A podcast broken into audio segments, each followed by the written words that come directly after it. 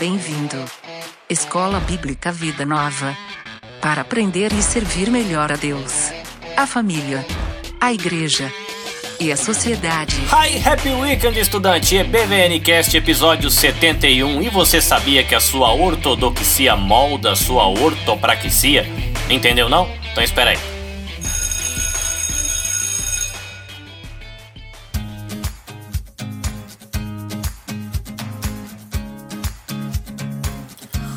Muito bem, estudante, muitas novidades aqui no Escola Bíblica Vida Nova. Você percebeu que a entrada está um pouquinho diferente. Isso por quê? Porque nós registramos o nosso domínio. Agora a gente tem o nosso site, na verdade é um blog, e você encontra esse blog em ebvncast.com. EBVN de Escola Bíblica Vida Nova e o cast de podcast. Então você escreve EBVN C-A-S-T, ebvncast.com e você vai ser direcionado para o nosso blog, onde a gente tem lá um pouquinho da nossa história, conta um pouco de quem é a equipe, é, o material que a gente está usando de apoio para as nossas aulas e aos pouquinhos vão chegando algumas informações lá que a gente está meio que arrumando o blog ainda. Por conta é, desse registro de domínio, a gente optou também por padronizar nossas redes sociais. Então, no Instagram e no Facebook você não encontra mais o arroba Escola Bíblica Vida Nova, porque era bem grande. Então, agora você encontra o arroba EBVNcast, e aí o que é bem mais curtinho, é mais fácil de você achar, e a gente vai com o tempo é, registrando e acostumando com essa expressão mais compacta que é o EBVNcast, tá bom? Então visita lá a nossa página, conhece um pouquinho da nossa história, não esquece de indicar o podcast e também os canais ali, os nossos perfis no Instagram e no Facebook para o pessoal poder acompanhar o que a gente está fazendo e até mesmo você estar tá por dentro do que está rolando, tá bom? Então vamos lá, irmanita, por favor, plano de aula para hoje. Hola, profesor. Hola, alumnos. En la clase de hoy nos dedicaremos a conocer las cartas del apóstol Pablo a Timoteo.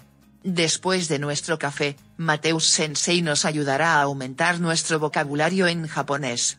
Rogerio Oliveira nos guiará en una revisión del libro del profeta Ageo. ¿Todos listos? Muito bem, ouvimos a moça, então aí ajeita o seu fone de ouvido, corrige o seu volume, amarra direitinho o seu avental enquanto você está lavando louça, Bíblia, papel e caneta na mão para quem é um estudante raiz e vamos para aula.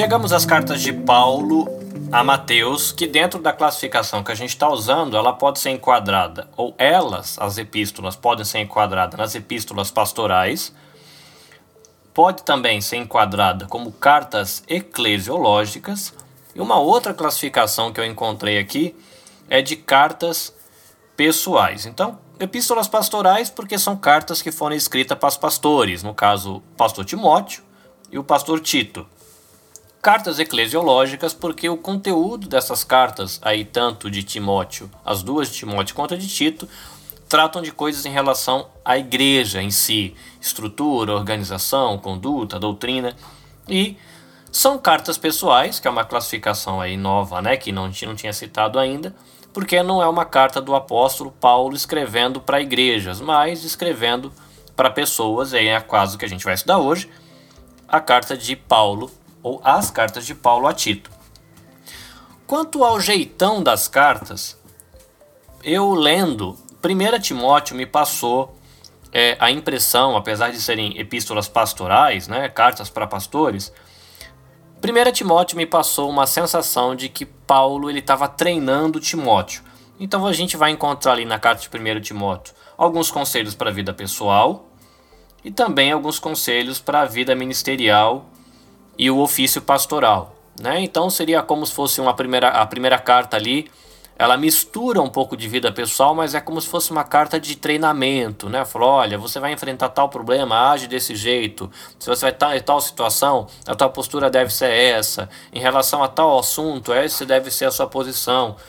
Já quando a gente vai para a segunda carta de Paulo a Timóteo, pelo menos a segunda que a gente tem, você vai encontrar uma carta que não fala tanto dessa questão do ofício, mas já é de pessoa para pessoa, de Paulo como mentor, falando com Timóteo, o seu mentoriado ou o seu discipulando, né? E é interessante você ver essa mudança de pegada.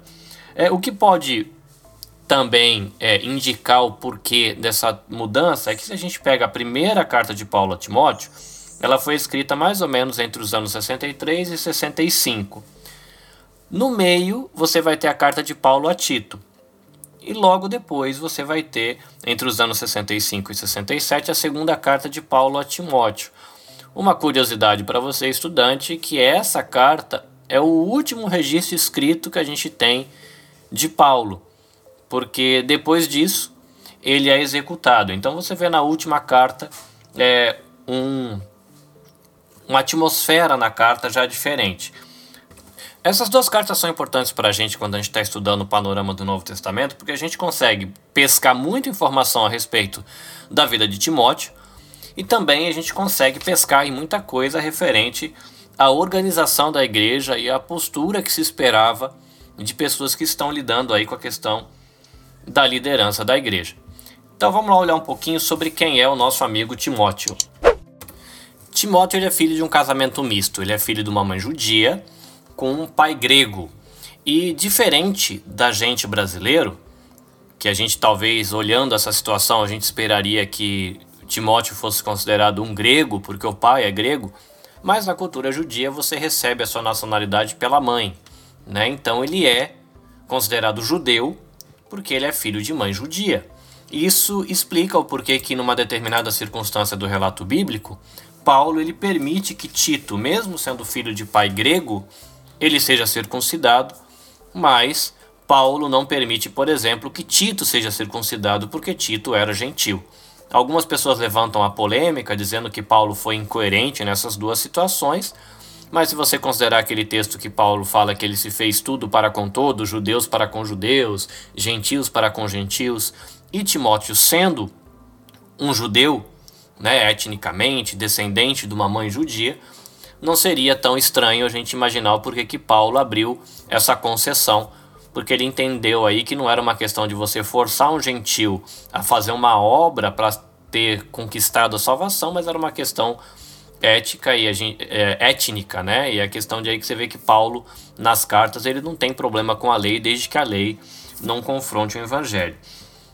Timóteo ele era filho de mãe judia, mas era de uma mãe crente e também era neto de uma avó crente. E se você olhar as cartas a Timóteo, você vai perceber que Paulo cita isso. Falou, olha, aquilo que você aprendeu com a sua mãe, que aprendeu lá com a sua avó, siga firme aí, que isso é importante.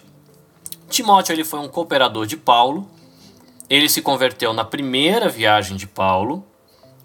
E Paulo, né, ele cita, ele é, fala de Timóteo no Novo Testamento como meu verdadeiro filho na fé, o meu filho na fé, alguma coisa assim. E ele participa, Timóteo, como cooperador, ele participa da segunda viagem missionária de Paulo, que é a viagem que Paulo leva o evangelho ali rumo à Europa. E é interessante ver como Timóteo é um cooperador que foi importante. Eu procurei aqui numa concordância bíblica exaustiva, que é um tipo de ferramenta que você pode encontrar na internet, concordância bíblica exaustiva. Aí você digita a palavra e ela vai te dar todas as vezes que aquela palavra aparece na Bíblia. E apareceu 24 vezes o nome de Timóteo. O nome de Timóteo tem no livro de Atos, em Romano, nas cartas aos Coríntios, a Filipenses, a Colossenses, Tessalonicenses, nas próprias cartas de Timóteo, tem em Filemão e tem também em Hebreus. Então deu para ver que é, o garoto era importante. Né? Um líder jovem, né? a gente vê Paulo tratando dessa questão da juventude dele da liderança, e um dos materiais que eu consultei cita, apesar de ninguém saber, de que é possível, de que quando ele é, ouviu a mensagem do Evangelho, se converteu, que ele tivesse aí por volta de uns 15 anos. Ele era um garoto que tinha muito potencial, tanto que você vê Paulo se referindo a ele nas cartas, né, nessas muitas referências que tem no Novo Testamento, chama ele de cooperador, chama ele de servo de Cristo, de alguém que tem uma preocupação genuína com a igreja. Então é interessante porque ele tem bastante potencial, Paulo enxerga esse potencial E Paulo dá oportunidades ali para ele desenvolver esse potencial, vai caminhando com ele para que ele desenvolva esse potencial.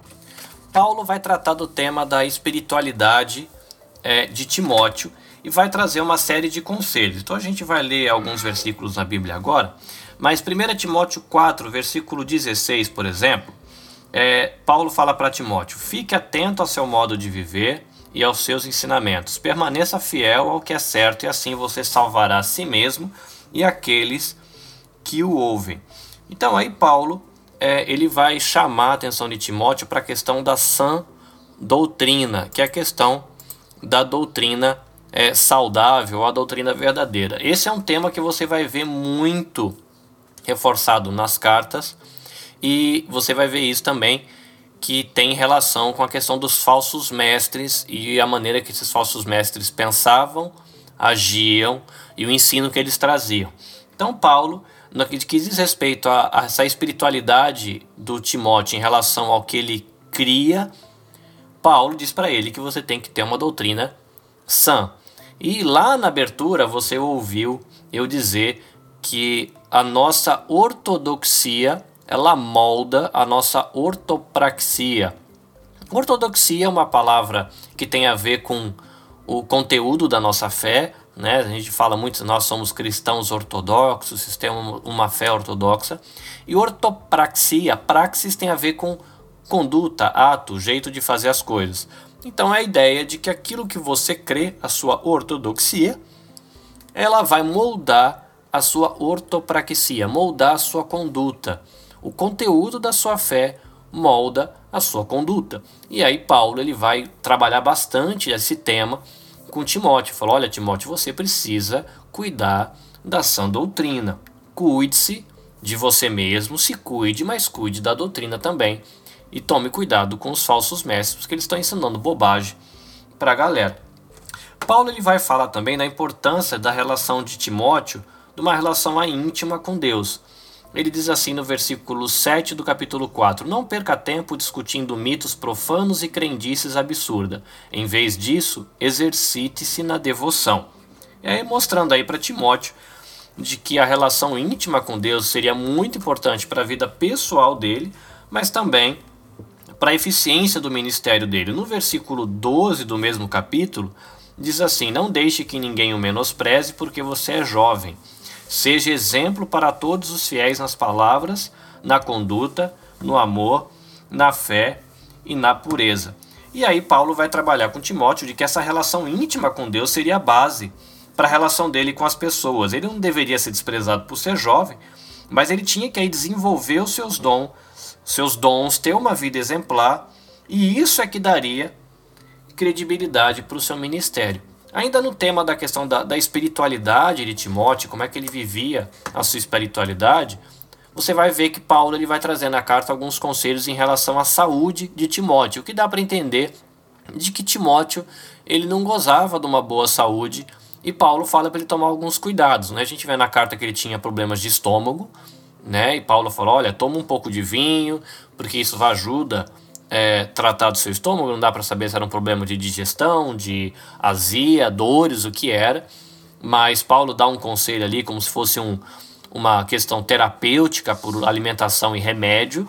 E Paulo também vai tratar na carta da, da questão de exercícios, né? Fala que você se exercitar na fé, nas boas obras é muito melhor, mas Paulo não despreza essa questão desse conselho de exercícios para Timóteo é interessante, né? Você vê aí um mentor falando com um jovem pastor, dizendo para ele: olha, coma bem, tome cuidado com a sua saúde, eh, se exercite, né? Um conselho que é muito útil para gente que tem se dedicado aí a atividades dentro da igreja, procurando servir a, a, a família ou a própria com atividades voluntárias, um voluntariado aí servindo a sociedade ou com voluntariado servindo dentro da igreja. Você vai perceber na carta também que Paulo lhe dá bastante palavras de incentivo e motivação a Timóteo. Timóteo provavelmente era um cara um pouco tímido, que faltava ali um pouco de autoconfiança, era um cara inseguro e por causa desse perfil de Timóteo ele precisava de afirmação, precisava do apoio de cristãos mais duros e precisava aí de encorajamento. Né? Então aí você vê Paulo tratando com isso. É, em outras cartas, ele motivando a igreja a receber Timóteo com, com respeito, como um cooperador, e depois enviar ele para as viagens. Então, era um perfil específico do, do, do, dele como, como líder, como cristão, como pessoa, mas ele tinha essa utilidade, né? Então é legal, porque você vê que existem no reino de Deus pessoas que são muito extrovertidas, são muito comunicativas, são muito capazes, são é, muito ousadas, mas você vê pessoas como Timóteo, uma pessoa mais reservada, mais tímida, talvez um pouco insegura, mas igualmente capaz e igualmente útil, né? Que ele foi um, uma pessoa muito importante no ministério de Paulo e as cartas que Paulo trocou com ele são muito úteis para a gente hoje como igreja. Na questão ainda da espiritualidade, Timóteo ele teve que enfrentar um ministério bem desafiador, porque ele havia no contexto onde ele estava, que era o contexto da, da igreja de Éfeso, e se você quiser lembrar um pouco do perfil da igreja de Éfeso, como era a cidade, volta no episódio que a gente tratou da carta de Paulo aos Efésios, mas ele tinha a questão desses falsos mestres, tinha um ensino errado que estava rondando ali o ambiente, tinha a tentação ao materialismo, nessa né, questão da posse, da ganância, e a tentação do secularismo ou da impiedade. Paulo vai falar para ele da questão da pureza com as pessoas mais jovens. Né? Ele era um pastor jovem, aparentemente solteiro, provavelmente tinha as irmãs solteiras e bonitas na igreja, ou até as irmãs bonitas casadas. E Paulo fala: garoto, é, se mantém na sã doutrina e não cai nessa de você virar uma pessoa gananciosa tentando é, conquistar recursos através do ministério e toma cuidado aí com seus apetites para que você não vá para uma vida ímpia, é, trocando aquilo que é justo pelo aquilo que é injusto. E falando de falsos mestres, a gente tem aí a questão da doutrina que esses falsos mestres ensinavam. Existem algumas questões, você vê Paulo criticando a questão da impiedade dele, você vai ver Paulo criticando a questão é, da, do ensino errado a respeito de ressurreição. E, e, um dos livros que eu consultei, ele traz algumas informações aqui, eu queria compartilhar com você, que ele fala assim, que o judaísmo, é, ele dependia da lei, ou melhor, ele defendia a lei e ele tentava impor a lei junto com a fé em Cristo para justificação. Né? Você vê esse tipo de conflito no início do ministério de Paulo. Paulo falando do evangelho e as pessoas defendendo a lei querendo impor a circuncisão, os ritos, aguardar as datas era a maneira como o judaísmo estava acontecendo ali naquele primeiro momento de expansão do cristianismo. Mais um pouquinho depois, você vai ver é, essas pessoas envolvidas no judaísmo com uma mudança, algumas pelo menos, com uma mudança de tom. Na carta de Colossenses, você já vai ver as pessoas querendo seguir a sua própria vontade, e aí uma mistura com a questão de culto dos anjos. Um pouquinho depois, você já vai ver em Filipenses Paulo tratando de doutrinas falsas a respeito da ressurreição e práticas imorais é, relacionadas a essas pessoas. E a gente vai ver esse essa desenvolvimento, essa evolução, né, esse desenvolvimento da ideia que vai foi da, ele foi da legalidade para superstição e depois da superstição para impiedade. E aí você vê isso é, na carta de Timóteo. A gente vai ver na história da igreja um movimento chamado gnosticismo, que ele é um pouquinho mais para frente, ele está lá para o século II. Mas é, o que eu vi aqui no material de consulta que eu olhei, que isso já estava meio ali nascendo naquela época. Então é uma mistura de um judaísmo misturado com superstição, dando nascimento para as ideias, dando origem para as ideias que depois se tornaram gnosticismo, né? Então impiedade, a questão da ressurreição, a relação com o corpo. E Paulo, você vai perceber lendo as cartas aí, principalmente na primeira carta, que Paulo ele vai tratar é, sobre esse assunto. Um tema muito importante também na primeira carta de Timóteo aí é a questão da organização na igreja. Então você vai ter a questão da organização em relação a, em relação a diáconos, em relação a presbíteros ou bispos, e você vai ter também a organização em relação ao relacionamento entre as próprias pessoas. Né? Então você vai ver aí que Paulo ele vai começar dando uma prioridade à oração e a questão da a, essa conexão da, da oração com o serviço.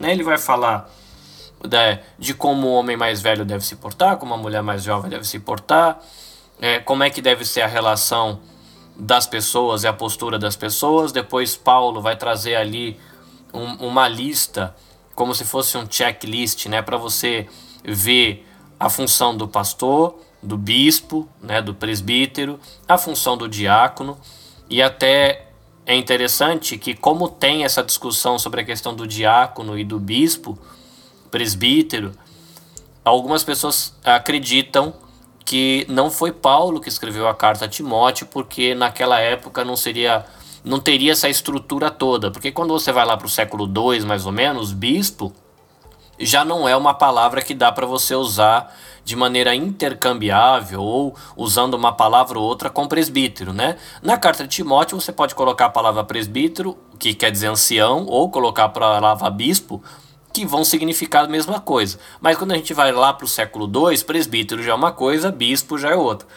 E as pessoas que criticam e questionam a autoria de Paulo, eles colocam esse argumento, né? Mas a defesa é de que é, não é tão é, forte esse argumento, né? A gente deveria não ter, não precisaria questionar é, a autoria bíblica, ou melhor, a autoria paulina das cartas a Timóteo, porque na carta, bispo e presbítero é a mesma coisa, então a estrutura ainda não está tão definida como no segundo século e a carta não precisaria ser dessa época.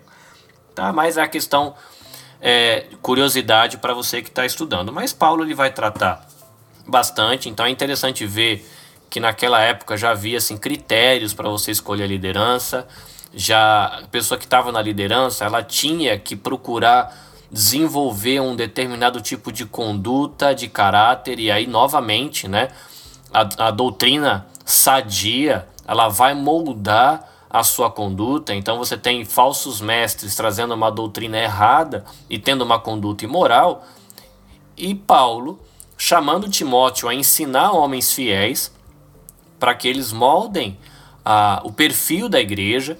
E esses homens têm que aprender uma doutrina sadia e você vai conseguir perceber e visualizar essa doutrina sadia na maneira como se molda a conduta dessas pessoas. Aí Paulo vai é, destrinchar ali é, a questão do, de qual é essa conduta. Então vale a pena você dedicar um tempo, não demora muito para você ler as duas cartas, mas vai ajudar você a aprofundar bastante é, a questão da, de como Paulo aconselha Timóteo a organizar isso, é o que a gente aplica nas igrejas hoje também. Na segunda carta a Timóteo, a gente vai ter uma carta com bastante conselhos pessoais, isso é, é uma questão interessante da carta, ela já tem uma pegada um pouco diferente da primeira carta a Timóteo, que parece mais orientações é, de nível ministerial, e a segunda carta são orientações mais de nível pessoal. Aí, por exemplo, é, eu vou usar aqui o nosso material de referência, que é a terceira apostila do curso Vida Nova de Teologia Básica, o Panorama do Novo Testamento, que ele traz uma listinha de alguns conselhos pessoais que Paulo deixa para Timóteo. Você tem aqui, por exemplo, é, em, em 2 Timóteo, reavive o, reavives o dom de Deus que há em ti. Não te envergonhes, pelo contrário, participa comigo dos sofrimentos Mantém o padrão das sãs palavras, guarda o bom depósito, mediante o Espírito Santo que habita em nós. E o que de minha parte ouvistes através de muitas testemunhas, isso mesmo transmite a homens fiéis. Recomenda estas coisas. Procura-te apresentar-te a Deus aprovado, né? Aquele texto que a gente usa sempre no final do podcast. Foge outro sim das paixões da mocidade. Tu, porém, permanece naquilo que aprendeste prega a palavra, ser sóbrio em todas as coisas, cumpre cabalmente o teu ministério. Então você vê que aí é uma carta que tem bastante conselhos pessoais. É uma carta que tem também é, uma certa peculiaridade ou alguma coisa que é bem específica da carta, que é a maneira como Paulo usa algumas figuras para mostrar para Timóteo algumas facetas do ministério cristão. Aí ele usa, por exemplo, que o cristão, como uma criança, ele deve ser forte e ativo. Que o cristão, como um soldado, ele deve sofrer as tribulações e agradar o seu superior. Que um cristão, como um atleta, ele deve obedecer às regras do jogo. O cristão, como um lavrador, ele deve trabalhar e ter total participação nos resultados. Que o cristão, como um vaso, ele deve ser honroso e pronto para ser usado pelo mestre. E que o cristão, como um servo, ele deve ser gentil e prestativo. Então a gente é, encontra muita informação importante em relação dessa em relação à relação, que coisa feia, né? Mas dessa relação de Paulo com Timóteo, dessa segunda carta também. E essa carta também é importante porque a segunda carta de Paulo a Timóteo é o último registro escrito que a gente tem de Paulo. Né? E Paulo, depois dessa carta, o que a gente sabe é que ele foi executado. Né? Não sei se ele escreveu mais alguma coisa, são documentos que se perderam. Então, no segunda carta de Timóteo é o último registro escrito que a gente tem. E é muito interessante você olhar a segunda carta de Timóteo tentando ver como é que está o clima na carta. Porque, se não me engano, na carta de Filipenses, você vai ver Paulo com uma atitude mais positiva. Ó, oh, espero ver vocês em breve, tudo bem, quem sabe, né? Deus ajude. Mas já em 2 Timóteo, você vai ver assim: olha, estou no final da minha carreira, já corri a carreira que está em proposta, eu já fiz o que eu tinha que fazer, e agora eu sei que eu estou sendo aí derramado como libação e vai acabar. Mas é legal ver qual é a postura que Paulo tem em relação à vida ele está sabendo que ele vai ser condenado, mas ainda está aconselhando o seu amigo, está pedindo para ele tentar se encontrar com ele lá na prisão, pedindo para ele ter contato com outras pessoas. Paulo está escrevendo ainda. Paulo pede para quando Timóteo for visitá-lo nessa última visita, que é possível que nem tenha acontecido, não se tem o registro, alguns acreditam que nem ele nem tenha conseguido, não tenha dado tempo dele fazer essa visita a Paulo que ele levasse uma capa, levasse livros para Paulo. Então é, é muito interessante ver uma pessoa que já viveu bastante no ministério, está no final da vida do ministério, qual é a postura que ele tem com a vida. No caso dele, ele estava condenado à morte. Né? E você pô, acontece muito, a gente ouvir relatos de pastores, missionários, obreiros, que estão encarando aí a questão da idade, às vezes a questão de uma doença. E qual é a postura né, que essa pessoa tem em relação à vida nesse estágio da vida, esse estágio final, né? Então dá para a gente aprender bastante em relação a isso, a postura que o apóstolo Paulo teve em, em relação à vida no final do seu ministério, olhando essa carta. Uma outra questão que é um dos livros que eu consultei, ele sugere de que é uma relação legal de você estudar a relação de Paulo com Timóteo, para você perceber a questão de mentoreio treinamento de novos líderes. Porque é um adolescente, possivelmente um adolescente que foi evangelizado por Paulo, que se converteu, teve o tempo de maturação, aí Paulo carrega esse jovenzinho para viagens missionárias com ele, depois começa a deixar ele para trabalhar sozinho, depois no fim põe ele para cuidar lá de problemas sérios em Coríntios, na igreja de Éfeso, e a história acredita-se que Timóteo ficou lá cuidando da igreja bastante tempo. Então é importante isso, né? Ver como é que essa relação e dá para você amadurecer conceitos em relação à mentoria, a treinamento de líderes jovens, olhando essa relação de Paulo com Timóteo. O que, que ele fez primeiro, o que, que ele fez depois, onde ele pressionava, mas onde ele dava espaço, né? Então, um dos livros ele sugeria que você fizesse um estudo da vida de Paulo e Timóteo, mas não estudando a vida deles individualmente, mas estudando o relacionamento dos dois. Legal, né? Bastante coisa que dá para você aprender. Eu aconselho você a estudar. Para você que é um homem, né? E fica aí uma, uma dica.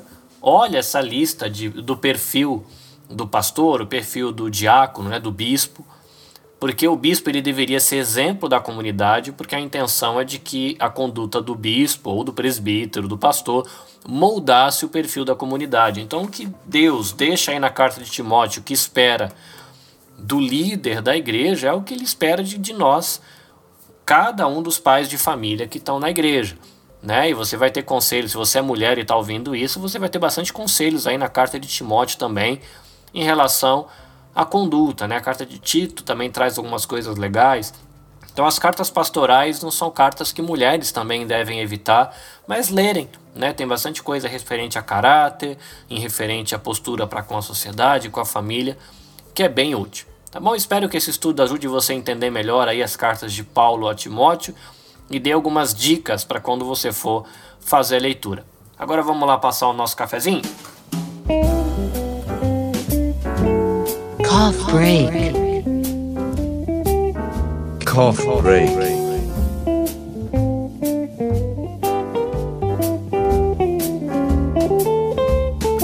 A aula de hoje tem muito a ver com o universo masculino, né? Paulo, um homem, é, falando para o seu discípulo ou para o seu aprendiz, o pastor Timóteo, um outro homem.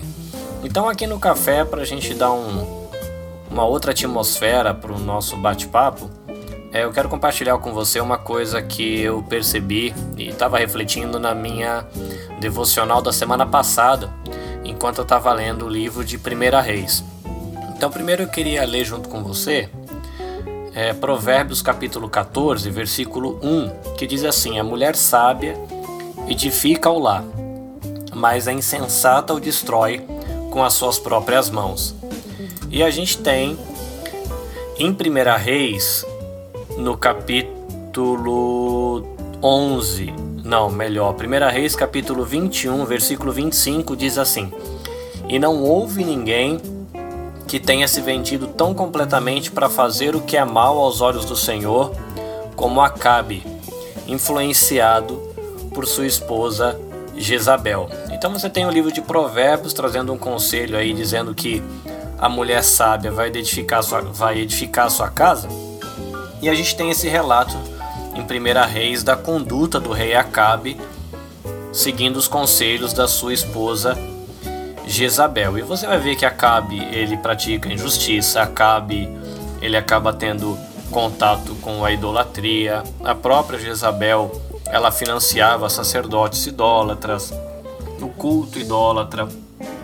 E a consequência de tudo isso, você vai ver que o juízo de Deus sobre a vida dos dois foi eliminar os dois, inclusive a descendência, tipo apagar os dois da história.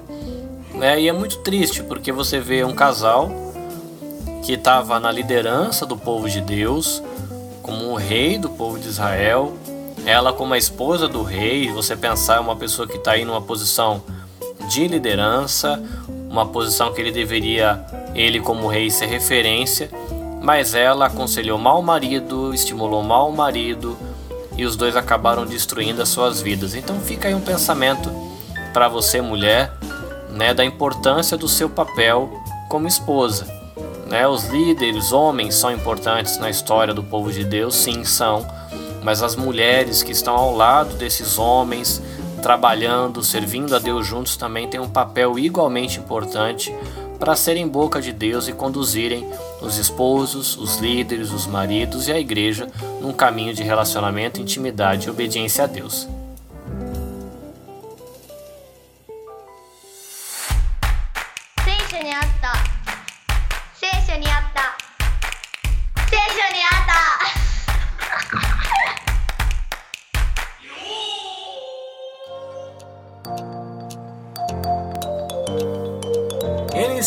Volta! E aí, sensei? Hai domo. Genki desu ka? Genki desu. Sensei, nessa semana a gente vai continuar a estudar o nome dos livros do Velho Testamento. Kyuyaku Seisho.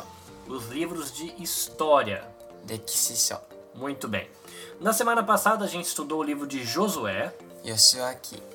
Nós estudamos o livro de Juízes Shishiki. e o livro de Ruth. Rutsuki.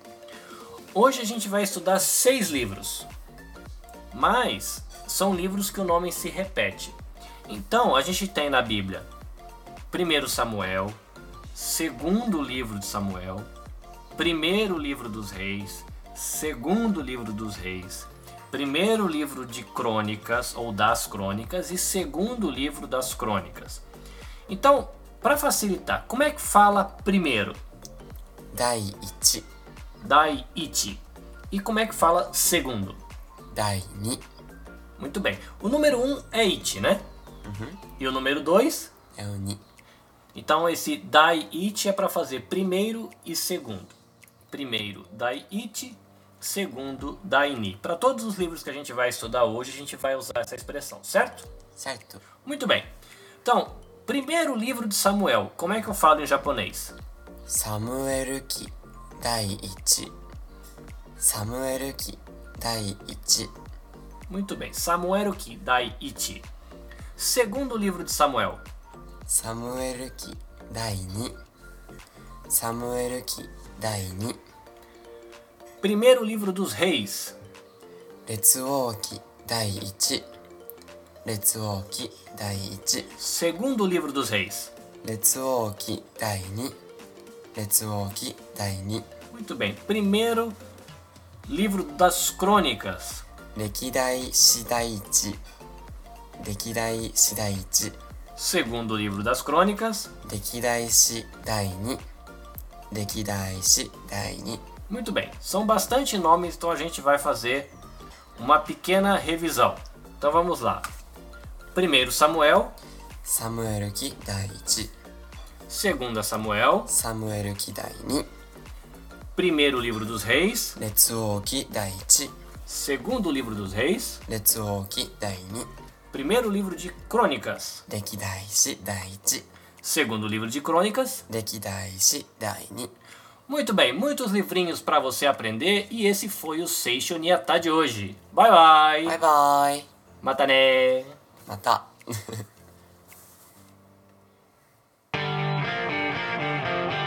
Atenção classe, começa agora a aula extra. Porque aprender é bom.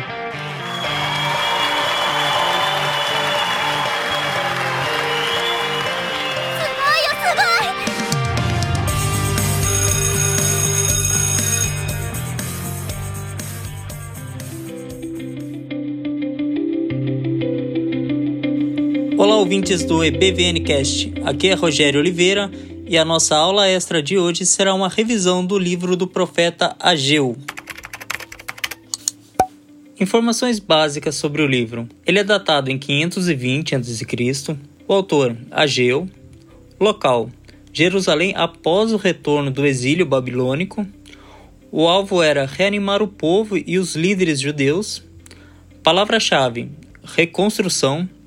E o versículo-chave é Ageu, capítulo 2, versículos 8 e 9. Eu vou ler na versão NVI. Tanto a prata quanto o ouro me pertencem, declara o Senhor dos Exércitos. A glória deste novo templo será maior que a do antigo, diz o Senhor dos Exércitos. E neste lugar estabelecerei a paz, declara o Senhor dos Exércitos. Ageu é um livro didático e está estruturado em quatro sermões. Todos começam da mesma forma: a data, a profecia e a afirmação de que a mensagem é vinda do Senhor. A primeira mensagem dirige-se a Zorobabel, o governador, e a Josué, o sumo sacerdote. Era um chamado para que se finalizasse a construção do templo. O trabalho no templo havia se iniciado e algum tempo depois havia cessado. A desculpa do povo é que ainda não era tempo de se envolver na construção do templo e estavam ocupados construindo suas próprias casas. Sofrendo com estiagem e com problemas econômicos, sentiam que precisavam cuidar de si mesmo. Ageu os censurou pelas prioridades erradas. Acreditou o fracasso nas colheitas com a falta de consideração com a construção do templo. O profeta estava desafiando o povo a colocar Deus em primeiro lugar, construindo a sua casa antes da deles, para assim obterem a bênção divina. A segunda mensagem chegou cerca de um mês depois para encorajá-los. Este também era destinado ao governador e ao sumo sacerdote. O desapontamento havia se estabelecido quando alguns compararam a estrutura simples deles com a glória do, tem do templo antigo. Com palavras de incentivo, motivou a Zorobabel e ao povo que devessem tomar coragem por causa da presença divina. Deus lembra a seus ouvintes que a prata e o ouro são deles e promete: a glória desta última casa será maior do que a da primeira. A terceira mensagem de Ageu questiona os sacerdotes que tinham como uma das responsabilidades resolver questões sobre a interpretação específica da lei. Ageu destaca a verdade de que a impureza é mais contagiosa que a santidade. Uma veste que carregue carne santificada não santificará o que for por ela tocado. Enquanto pessoas contaminadas pelo contato com o cadáver contaminarão o que tocarem. Ageu conclui com isso que, embora o sacrifício animal tivesse sido restaurado, o povo e os sacrifícios oferecidos eram impuros.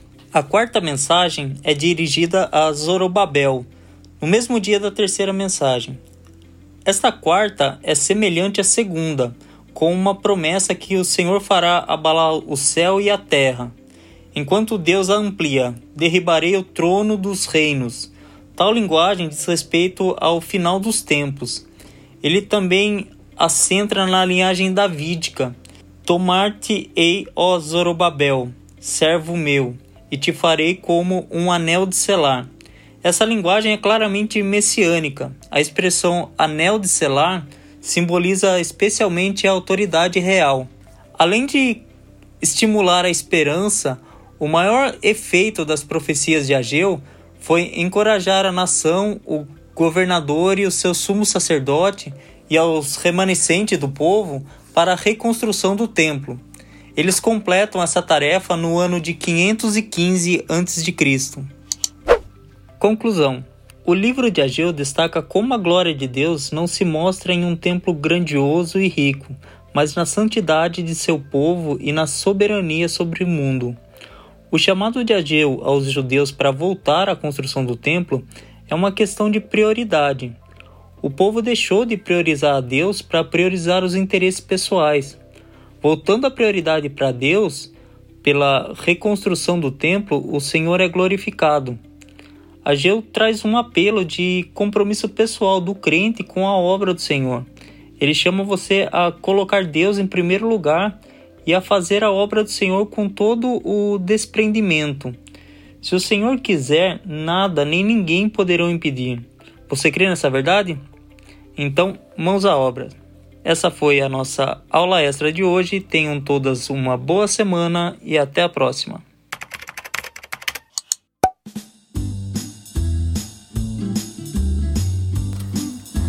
É isso aí, estudante. Mais um dia de aula chegou ao fim aqui no EBVNcast, o seu Escola Bíblica Vida Nova.